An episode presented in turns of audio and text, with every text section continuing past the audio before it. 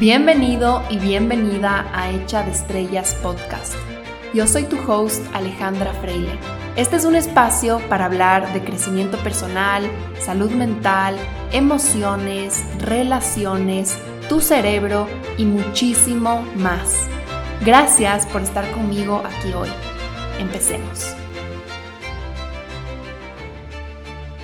Este es el último episodio de la serie sobre la resiliencia Espero que esta serie les haya gustado y les sea útil en sus vidas. Creo que son temas que se aplican en tantos ámbitos de nuestra vida, que son de esos episodios que ustedes pueden visitar una y otra vez, porque yo he encontrado que cuando uno se repite ciertas cosas, eh, uno lo registra de una forma diferente. Si te lees un libro en un momento de tu vida y después lo lees en otro momento de tu vida casi casi que parece otro libro, porque uno absorbe diferente la información, lo conectas con puntos que antes no los tenías, entonces no los podías conectar, pones atención a otras partes, eres otra persona, entonces de verdad que registras, absorbes y digieres la información de una forma completamente diferente. Ya he dicho muchísimas veces esta frase que me encanta, ese refrán de el maestro llega cuando el alumno está listo y creo que eso también se aplica a este tipo de información, a los libros, los podcasts. Cuando uno está listo, uno recibe lo que necesita recibir. Y es tan interesante y es tan loco que dos personas que escuchan la misma información o que leen el mismo libro probablemente se fijan o lo interpretan de una forma completamente diferente, como ellos en ese momento específico lo necesiten. Y bueno, eso es como una introducción que no tiene nada que ver con el tema del que voy a hablar hoy, pero creo que esta serie que hice sobre la resiliencia es tan contundente o está tan packed de información, como tan empaquetada, tan densa en información, en herramientas, en cositas por aquí y por allá, que estoy segura que si ustedes se la repiten luego de unos meses o el próximo año, van a registrar diferente la información y van a seguir encontrando la valor. Al menos así espero que sea para ustedes. Entonces, bueno, para no alargarme más, vamos a ir directo a la novena estrategia para ser una persona más resiliente. Y esta es, invierte tu energía en la habilidad y no en la solución. Entonces yo puse invierte tu energía y no puse solo invierte en la habilidad y no en la solución, porque aquí no me estoy refiriendo a invierte en un sentido económico, sino que me estoy refiriendo a tu enfoque, a en dónde pones tu energía o a qué cosas te fijas. Para que me entiendan, les voy a dar un ejemplo que está súper prendido esta semana en mis pacientes. Hablé de este tema con tres pacientes de esta semana, entonces creo que es algo que está como en verdad un poco en la conciencia colectiva, moviéndose mucho.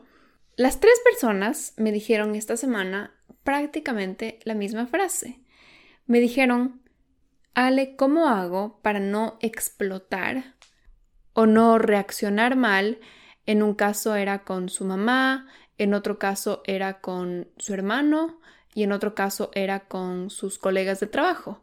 Y en los tres casos era un poco el mismo patrón, en que había una discusión o había un, momento tenso y la persona, o sea, la paciente, explotaba y respondía de una forma muy grosera o respondía de una forma hiriente, mal genio, y la otra persona obviamente se pone a la defensiva, es un mal rato, se llevan un disgusto y la, la, que explotó, digamos mi paciente en estos tres casos, después se queda con culpa, se queda como que feo, no me gusta responder así, pero al mismo tiempo estás como resentida con otra persona, estás resentida contigo misma y solo es, es un momento incómodo, tenso, hiriente, que tampoco es que solucionaste lo que sea que tenías que solucionar.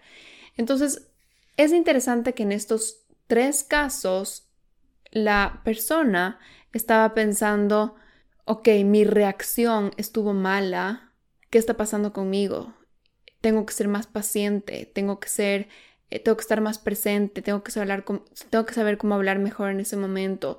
¿O será que tengo que aguantarme? En un caso, una de mis pacientes me dijo, tengo que aguantarme la emoción de ese momento, porque si yo hablo desde mis emociones, no le, estoy, no le respeto al otro. Y hablo y exploto y, y el otro se tiene que llevar un disgusto porque yo estoy sacando esta como este volcán emocional de adentro. Entonces ella decía como no, tengo que aguantarme, tengo que tengo que saber cómo manejar estas emociones en ese momento.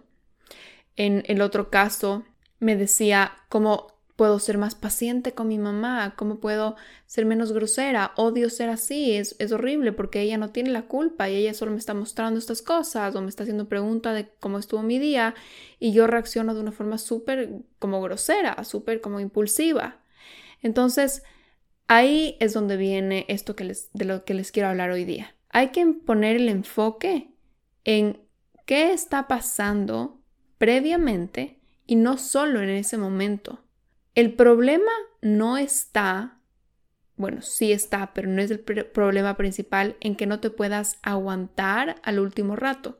El problema no está en que te sientas irritada, en que te sientas mal genio, en que explotaste, en el que reaccionaste de esa manera, sino que el problema está en qué pasó antes, qué pasó previamente y no necesariamente la hora antes, sino puede ser como el mes antes o puede ser toda tu vida anterior para que tú llegues a ese punto que explotas. Entonces, tal cual el típico ejemplo del vasito, ¿no es cierto? Es la gota que derrama el vaso cuando tú ya explotas. Pero ¿por qué está lleno ese vaso? Ahí está el problema. Entonces, no se trata de que el vaso esté lleno y pongan una gota más y tú tengas que ser como esos meseros que tiene que manejarse la bandeja y que no se le riegue nada, sino el problema está en por qué estamos dejando que se llene el vaso. ¿Qué está pasando ahí que no hay un flujo natural o un flujo más balanceado de comunicación en donde se te llene un poco y tú puedas desfogarlo, tú puedas desahogarlo, tú puedas comunicarlo y haya como un flujo constante. ¿Por qué estamos dejando que se acumule, se acumule, se acumule, se acumule, se acumule? Hasta que obviamente tu, cuerpo y tu, no sé, pues tu cerebro es tan inteligente que dice no puedo más y voy y voto todo. Y normalmente voto todo de una forma hiriente, agresiva que es la clásica forma disfuncional de poner límites a través de la ira, a través de la agresividad. Entonces a lo que quiero llegar es que no nos hiperenfoquemos en esa reacción, en ese momento en que desbordamos, sino que enfoquémonos en el antes, en todo lo que ha pasado previamente que nos llevó a desbordarnos. Entonces, por ejemplo, aquí vamos a ver Puedes fijarte en el día que tuviste, puedes fijarte en la semana, puedes fijarte en toda la trayectoria de esa relación, por ejemplo, si es que es con tu mamá, cómo es usualmente la relación, si es que es con tu hermano, cómo es usualmente la relación, si es que es con tus colegas de trabajo, cómo es usualmente la relación, y empezar a ver en dónde te estás restringiendo, restringiendo, restringiendo o reprimiendo, reprimiendo, reprimiendo. O si es que no, no es específicamente en esa relación que te está reprimiendo, restringiendo, empieza a preguntarte, a ver, el resto del día, ¿cómo fue? Con otras personas, ¿cómo fue? Y quizás es que con esa persona con la que te, te terminaste desbordando, solo te desbordaste porque es más fácil con esa persona. Entonces termina siendo como el que paga los platos rotos porque inconscientemente con esa persona se te hace más fácil expresarte y con otras no, entonces terminas expresándote con él así, agresivamente. Entonces, cuando estamos hablando de cómo te estás restringiendo o reprimiendo durante el día, yo usualmente me enfoco en dos cosas. La una es tus necesidades. ¿Qué tanto estás reconociendo tus necesidades qué tanto estás atendiendo tus necesidades o, si es que es necesario, pidiendo tus necesidades, expresando tus necesidades. Esa es la primera parte. Entonces, en relaciones es importantísimo expresar nuestras necesidades. El otro no puede adivinar nuestras necesidades, no es nosotros y no tiene idea que necesitamos. necesitamos verbalizar y decir, oye, necesito esto, comunicarlo, eh, me estoy sintiendo de esta manera, ahorita necesito un poco de espacio acá, ahorita que quisiera que me acompañes a esto, esto me parece, o sea, estar expresando tus necesidades es súper, súper importante para que el otro sepa lo que necesitas, porque si no, no va a adivinar. Quiero más tiempo contigo o quiero que me ayudes en esto o lo que sea que tú necesites. No solo se trata de expresar y pedir, sino reconocer y autoatenderte muchas veces. Por ejemplo, si es que estás con un día súper estresante de trabajo o de estudios o con un montón de estresores emocionales, peleas familiares, alguna situación complicada, reconocer esas necesidades interiores, incluso, a ver, estoy con hambre, a ver, estoy un poco incómoda, a ver, estoy con un poco de frío, tengo que abrigarme, tengo que dar una vuelta, tengo que comer un snack, o estoy súper cansada, estoy sobrecargada, ya los ojos me pesan, me arden por estar tanto en la computadora, necesito pararme, necesito cerrar los ojos un rato, necesito estirarme. O sea, ir atendiendo y reconociendo esas necesidades, o sea, como les digo, desde las biológicas y también obviamente las emocionales. O sea, ir reconociendo, a ver cómo me siento, qué necesito y hacer esos check-ins constantes para que no sea que pase el día entero y como yo no atendí mis necesidades, como yo no pedí, como yo no expresé, y llega el momento final en que alguien tal vez te ignora o que alguien no se da cuenta de, de a lo que le estás pidiendo o por ejemplo, yo qué sé, cogen el control de la tele y te cambian el canal o alguna cosa así y tú explotas y dices, ah, es que no me atiendes, es que me ignoras, no te das cuenta que yo estaba viendo esto, tal vez es que has estado callada sin expresar tus necesidades tanto tiempo que alguien hace una cosita, esa gota que derrama el vaso y tú ahí sí te sale todo, todo lo que resientes que el otro no se dio cuenta de ti o incluso lo que tú no atendiste de ti. Entonces, esa pelea es tan contundente y es tan cargada, porque no está hablando de la gotita. Y el otro no entiende por qué estás exagerando tanto y dice, pero solo es el control de la tela, o yo qué sé, solo es de esta cosita. No es la gotita, es el vaso entero de lo que tú te estás expresando, de lo que tú te estás tratando de desahogar. Por eso se siente gigante dentro tuyo y a veces dices, sí, o sea, qué raro, ¿por qué estoy reaccionando así si solo entró a mi cuarto? ¿Por qué estoy reaccionando así si solo me preguntó qué tal mi día? Y yo me descargo por completo. Es que no es esa gotita, es todo el vaso que tienes adentro. Entonces la primera cosa que hay que poner atención es nuestras necesidades. Las necesidades cambian todo el tiempo. O sea, y son varias, y son varias cosas, por eso hay que hacer check-ins constantes, o sea, todo el tiempo. O sea, no es que solo en la mañana, sino cada momento, o sea, cada hora, cada par de horas, a ver cómo estoy, qué necesito, cómo me siento físicamente, emocionalmente, energéticamente, mentalmente, y irnos atendiendo a nosotros mismos y si es que no podemos, hay cosas que no, no, no somos un sistema completamente autosuficiente, le pedimos a alguien, le pedimos a esa persona, ¿no es cierto? quisiera, me encantaría que me acompañes, me encantaría que me escuches, me encantaría compartirte esto, me encantaría, etcétera, etcétera, ¿verdad? Y lo segundo, que usualmente está muy desatendido en mujeres sobre todo y que hace que después se desborden agresivamente es el tema de los límites.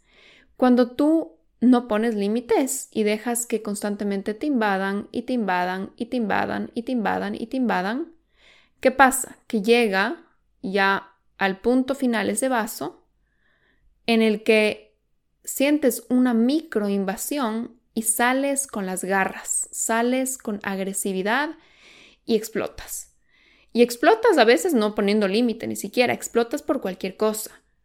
Entonces, ¿qué está pasando? No estás poniendo límites a muchas cosas. Puede ser espacio físico, puede ser espacio emocional, puede ser tu espacio mental, pueden ser incluso tu criterio. Lo hablábamos con una paciente esta semana que ella sentía que su criterio profesional era invadido por un colega de trabajo.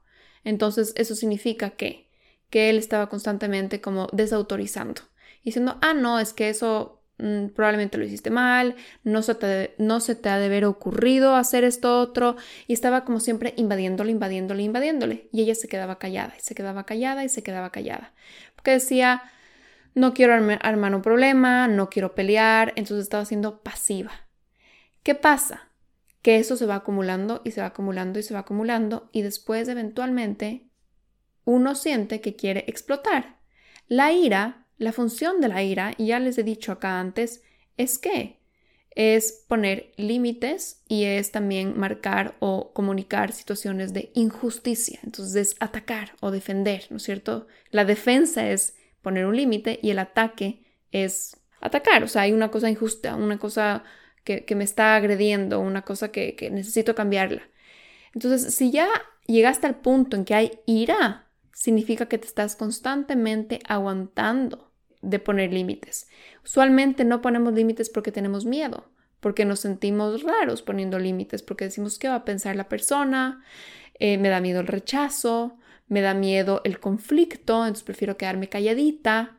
Y vivimos evitando poner límites para evitar conflicto, para evitar rechazo, para evitar que el otro me juzgue, o sea, para ser gustada.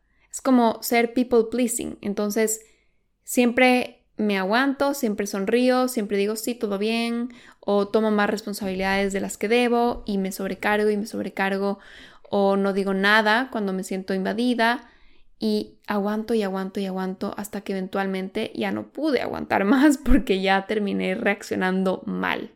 Algunas personas sienten que poner límites es sinónimo de ser brava o de ser cerrada o de ser muy dominante.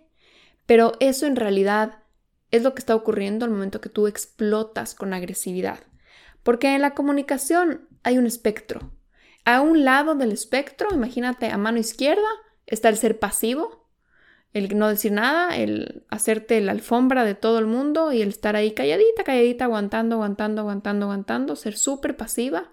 Y al otro lado del espectro, a la mano derecha, está el ser agresivo, eh, el ya explotar, el ser grosero, a veces el ser mal genio, es esa agresividad ya de que te comunicas de una forma fuerte, con ira, con furia, con fuego, que usualmente también se asocia a personas muy dominantes, muy autoritarias. Pero, ¿qué está en el centro? El ser asertivo. Los límites vienen de la asertividad.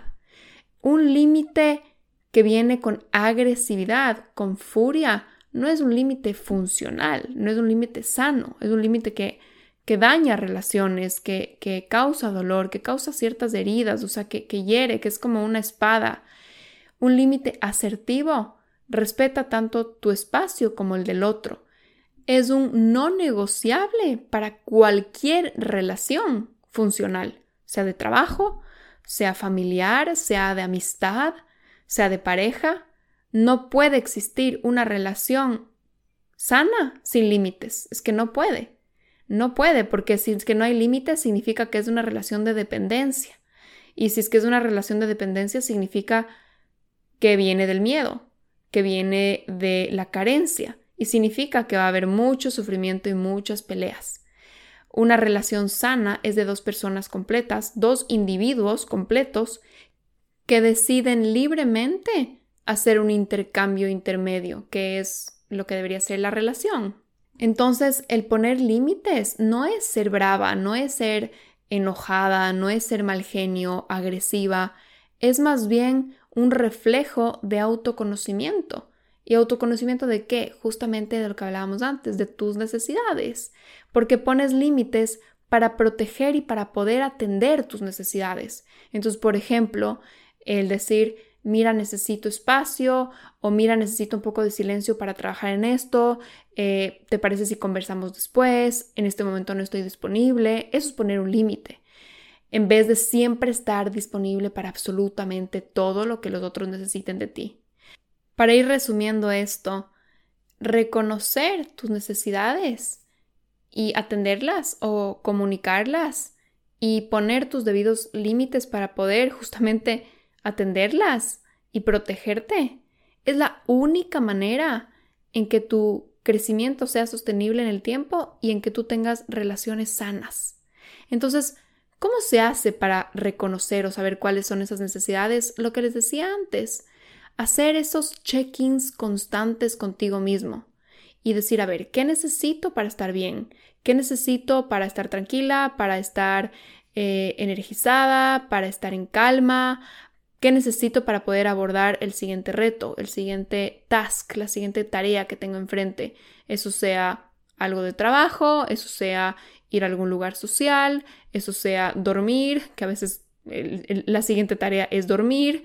¿Qué necesito? ¿Qué necesito para poder hacerlo, abordarlo? Y ese qué necesito para cada quien es diferente de acuerdo al autoconocimiento que tengas de ti mismo, de acuerdo a cómo tú funciones.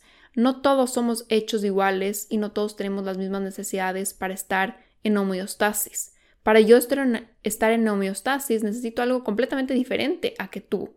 Y para yo estar en homeostasis hoy es tal vez diferente a lo que será mañana.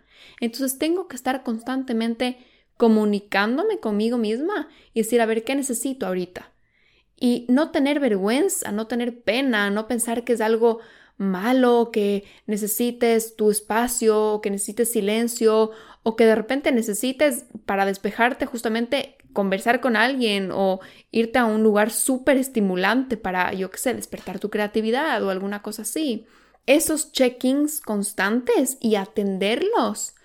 Eso es eso de enfocarte en el antes, enfocarte en la habilidad, enfocarte en tú manejarte bien todo el tiempo para evitar esa explosión final contra alguien. Eso que te vayas y proyectes todo esto que te has estado aguantando y aguantando contra una persona, que sería el punching bag, que podría ser la persona con la cual nunca comunicaste o podría ser otra por completo. A veces estamos aguantándonos, por ejemplo, con una persona que nos da como miedo comunicar, alguien como un poco más autoritario, quizás nuestro jefe, quizás nuestro papá, no le decimos, no le decimos, no le decimos porque nos da miedo, eh, porque ahí tenemos un poquito de inseguridad y pensamos que tenemos que ser más complacientes. Me aguanto, me aguanto, me aguanto, me aguanto el día entero y después, ¿qué pasa? Voy donde mi mamá y exploto o voy donde mi pareja y exploto porque ya no doy más de aguantar tanto. Es muy similar la dinámica a todo este tema de la relación con la comida. Muchas personas, también me ha pasado con mis pacientes, que me dicen, tengo un atracón, tengo un episodio en donde no puedo parar de comer. ¿Cómo hago? ¿Qué hago para parar? Ale, ¿cómo hago para tener más fuerza de voluntad y poder pausar? Y es como ratito, el problema no es ese. El problema no, o sea, es sí, ese tal vez sí sea un problema porque te causa más problemas a continuación, después un efecto dominó de culpa, de que tu cuerpo te sientes fatal, de que tienes náusea, un montón de cosas, pero el problema es antes, tal vez te estuviste restringiendo tanto, te restringes, te restringes, te restringes, no te permites disfrutar, estás mucho en control, en control, en control que llega un momento en que dices, no puedo más, o sea, el, freno ya lo tengo agotado y te vas al otro lado del péndulo y te comes todo lo que tienes al frente impulsivamente sin ni siquiera estar presente, sin ni siquiera disfrutarlo. Es muy parecido esta dinámica. Si yo me estoy aguantando emocionalmente, me aguanto, me aguanto, me aguanto, eventualmente exploto. Y algo bien interesante es que como son tan similares estos circuitos, a veces trasladamos de uno al otro. Entonces, por ejemplo, yo puedo estarme aguantando mis necesidades y no comunico y no pido nada y no pongo mis límites y no digo las cosas, eh, digamos, en mi trabajo y me quedo calladita y soy la, la chica así súper pasiva que a todo dice sí, que tiene una sonrisa en la cara, pero que por dentro se está aguanta, aguanta, aguanta. Y después voy a mi casa y me quiero comer cinco cajas de galletas. Tal vez dices que raro, porque sí comí bien, no me estuve restringiendo. Pero pregúntate en qué me estoy restringiendo. Y tal vez una cosa se me trasladó a otra. Bueno, para ir resumiendo esto, vean que el problema no es el final, sino todo lo que causó ese final. Y con esto de invertir en la habilidad y no en la solución, no me refiero a que no busquemos soluciones a esos momentos finales. O sea, sí, también hay que atenderlos. Si ya tienes un problema, si ya hay una explosión, sí, hay que atenderlo, hay que solucionarlo, hay que saber contenernos. Sí sería urgente solucionarlo. Es algo así como la medicina preventiva versus la medicina reactiva. Si ya tienes una infección, sí, por favor, permite que te pongan penicilina o tómate el antibiótico. Es, es urgente porque tu vida está en riesgo, pero no dejes ahí el asunto, sino también incorpora en tu vida cambios en el estilo de vida para tal vez, no sé, fortalecer tu sistema inmune o quizás haya que ver en tu higiene qué está pasando, si te estás, yo qué sé, bañando con un agua que está infectada, si estás comiendo comida que está infectada, si estás yendo a lugares en donde hay posibles gérmenes que perjudiquen tu salud. Habría que ver qué está pasando ahí para que tú hayas contraído esa infección. Entonces, claro que sí, necesitas el antibiótico, es urgente, pero no te quedes solamente en esa solución, en invertir el enfoque en deme el antibiótico, doctor, ya me quiero sentir bien, sino que es deme el antibiótico, doctor, me quiero sentir bien, pero dígame qué hacer para que esto no vuelva a solucionar, qué cambios tengo que hacer en mi vida para que mi cuerpo esté mucho más fuerte, mucho más resiliente y que no se tumbe de esta forma ante una bacteria. Si cada vez que peleas con alguien explotas como un volcán, sí, también hay que implementar ciertas herramientas para que sepas disminuir la ira así como in situ, porque es también súper dañino para la relación que tú explotes así. Entonces, habría que aprender a comunicarse mejor, habría que aprender a contener en ese momento la ira, tal vez tomarte un time out, hacer unas respiraciones, tener ciertas herramientas, pero también, asimismo, habría que hacer esos cambios de los que les hablaba antes para que no llegues a ese punto en el que te sientes como una olla de presión que va a estallar. Y este punto, este tema, mejor dicho, creo que va muy relacionado con que debemos poner más enfoque en nuestros hábitos, más enfoque en nuestros sistemas, en nuestras acciones diarias, a que en los resultados. Por ejemplo, en el mundo profesional, enfocarte más en tus acciones diarias, en cómo puedes volverte un mejor profesional, cómo puedes crear mejores productos, cómo puedes mejorar la calidad de tu servicio, cómo puedes tal vez mejorar tus horarios de estudio, tu eficiencia, tu concentración o la calidad de los deberes que estás entregando, en vez de enfocarte en, a ver, quiero llegar a X cantidad de dinero, quiero llegar a X sueldo, quiero llegar a X cantidad de clientes o quiero llegar a esta nota en el examen. Está bien tener eso como una visión, pero el enfoque no tiene que estar tanto en el resultado, el enfoque tiene que estar en esas actividades que te van a llevar ese resultado.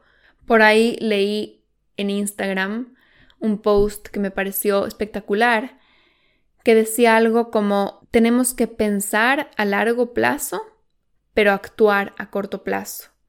Y el siguiente post decía paciencia con los resultados, urgencia con las acciones. Y me pareció genial y me pareció súper relacionado a este tema porque muchas veces estamos tan enfocados en el resultado, estamos tan enfocados en la solución, en el que ya me quiero sentir bien, en el que no quiero tener el atracón, en el que no quiero, o sea, quiero dejar de pelearme de esta forma.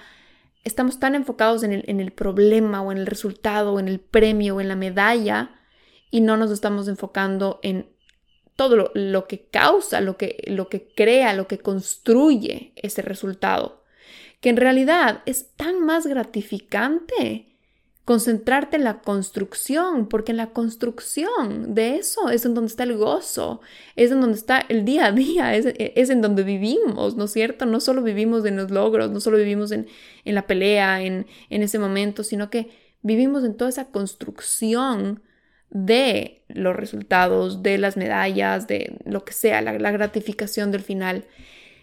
Y puede sonar muy cliché, pero hay que encontrar maneras para enamorarnos de esos procesos, enamorarnos de ese check-in constante de nuestras necesidades, enamorarnos de incluso esa incomodidad de, ok, voy a empezar a comunicarme más, con más frecuencia, con más elocuencia, con más asertividad, enamorarnos de, ok, voy a poner límites, voy a proteger mi espacio y asimismo voy a proteger el espacio del otro y le voy a invitar y le voy a incitar a que también ponga sus límites, enamorarnos de esos procesos, porque eso es lo que nos hace personas resilientes, eso es lo que nos hace personas autosuficientes, eso hace que nuestro crecimiento sea sostenible en el tiempo y vivamos una vida agradable, una vida en la que todos los días nos sintamos gratos, satisfechos, completos, que digamos, ah, qué rico día que fue hoy, qué bien se sintió hoy. Y solo para terminar este punto, antes de irme al siguiente, estaba revisando un libro de un psiquiatra que él dice, antes de recetar un ansiolítico, yo hago estas 10 cosas con mis pacientes, que me pareció genial porque está hablando justamente de que él enseña a sus pacientes las habilidades para manejar la ansiedad y no solo les da la solución a corto plazo que es ya tomarse el ansiolítico.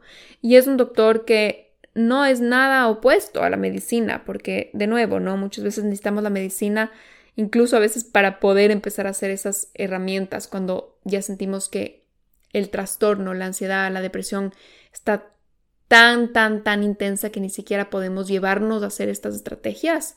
Pero en la mayoría de casos sí podemos hacer estas estrategias y eso previene que después necesitemos el, el medicamento. Entonces, bueno, él lo que decía es, primero les pongo a hacer estas 10 cosas y después de eso les digo, ok, dime de nuevo si necesitas el ansiolítico. Y estas son, la número uno es la respiración diafragmática. La respiración diafragmática es inhalar por 4 segundos, sujetar un segundo y exhalar en 8 segundos. Haces esto por 10 minutos y sí o sí tus niveles de ansiedad van a bajar. Sí o sí. Esto es completamente comprobado y sirve incluso para ataques de pánico.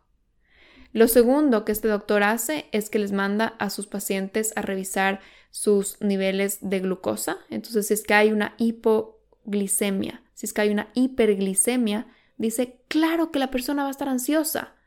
Sus picos de azúcar y caídas de azúcar le vuelven irritable, le vuelven ansioso. También eh, el tema de la tiroides. El hipotiroidismo te vas a sentir bajoneado, te vas a sentir letárgico, un poco deprimido. El hipertiroidismo te hace sentir ansioso, irritable, impaciente. También le revisa anemia. También te sientes cansado, también te sientes irritable, también te sientes ansioso. Entonces muchas veces es eso. Lo tercero que decía es que él antes de dar un ansiolítico les hace eliminar endulcorantes artificiales y colorantes y preservantes, porque también lo que se ha demostrado es que eh, este tipo de productos artificiales pueden causar mucha ansiedad. Él les hace hacer una dieta de eliminación que no recomendaría que nadie lo haga sin supervisión de un nutricionista porque puedes estar corriendo riesgo de no tener ciertos nutrientes si lo haces tú por tu propia cuenta, pero este es un doctor, obviamente, entonces él lo que hace es que les lleva una dieta de eliminación de maíz, lácteos, soya y gluten para ver si es que alguno de estos alimentos está causando esa desregulación emocional.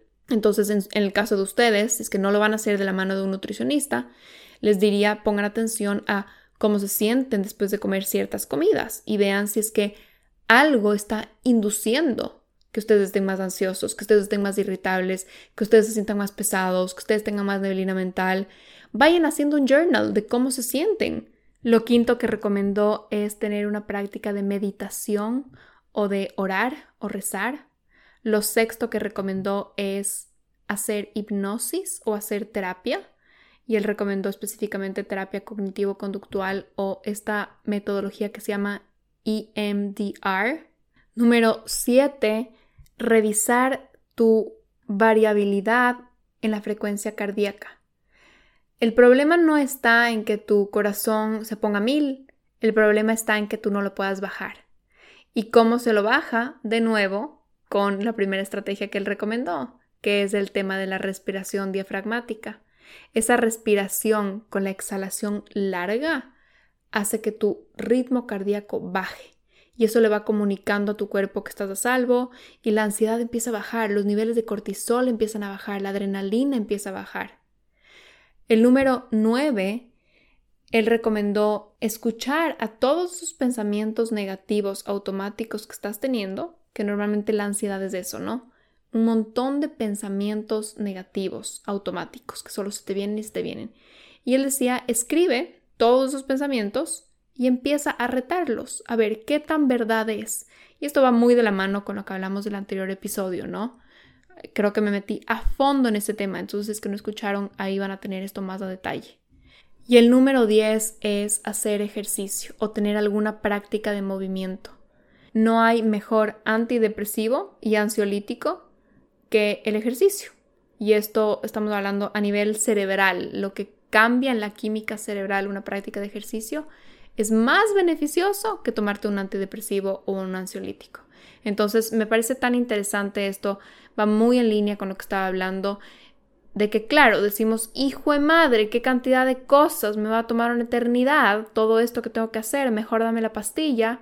Es como, sí, entiendo que la pastilla va a ser más fácil a corto plazo, pero no va a ser más fácil a largo plazo, porque te va a crear dependencia, no vas a ver aprendido cómo manejarte, cómo regularte a ti mismo, cómo autorregularte, ¿verdad? Entonces, sí será mejor empezar con estas prácticas. Y como yo siempre les digo, siempre podemos meterle algo de que sea cool, algo de que te dé ilusión, de como que, ok, qué chévere, voy a hacer esto, voy a meterlo en mi ritual de la mañana, voy a meterlo como en mi práctica de la noche, voy a hacer esta meditación que me gusta, lo voy a hacer con tal vez un tecito o con un aroma que me guste, voy a tomarme una hora en la semana para escribir todos esos pensamientos negativos y empezar a retarlos. O sea, siempre podemos meterle como un grado de emoción, de como que a ver qué chévere, voy a hacer esto y que no sea como que, ay, qué pereza todo lo que tengo que hacer. Cambia tanto la intención con la que hacemos las cosas, la interpretación que le ponemos, la energía con la que abordamos. Entonces eso añadiría yo a estas recomendaciones de este doctor. Y bueno, con eso quería pasar a la última estrategia para la resiliencia, que en realidad es algo que ya todos ustedes lo tienen, pero será solo un recordatorio o será como un impulso o una validación para que sepan lo importante que es y es el humor, el sentido del humor.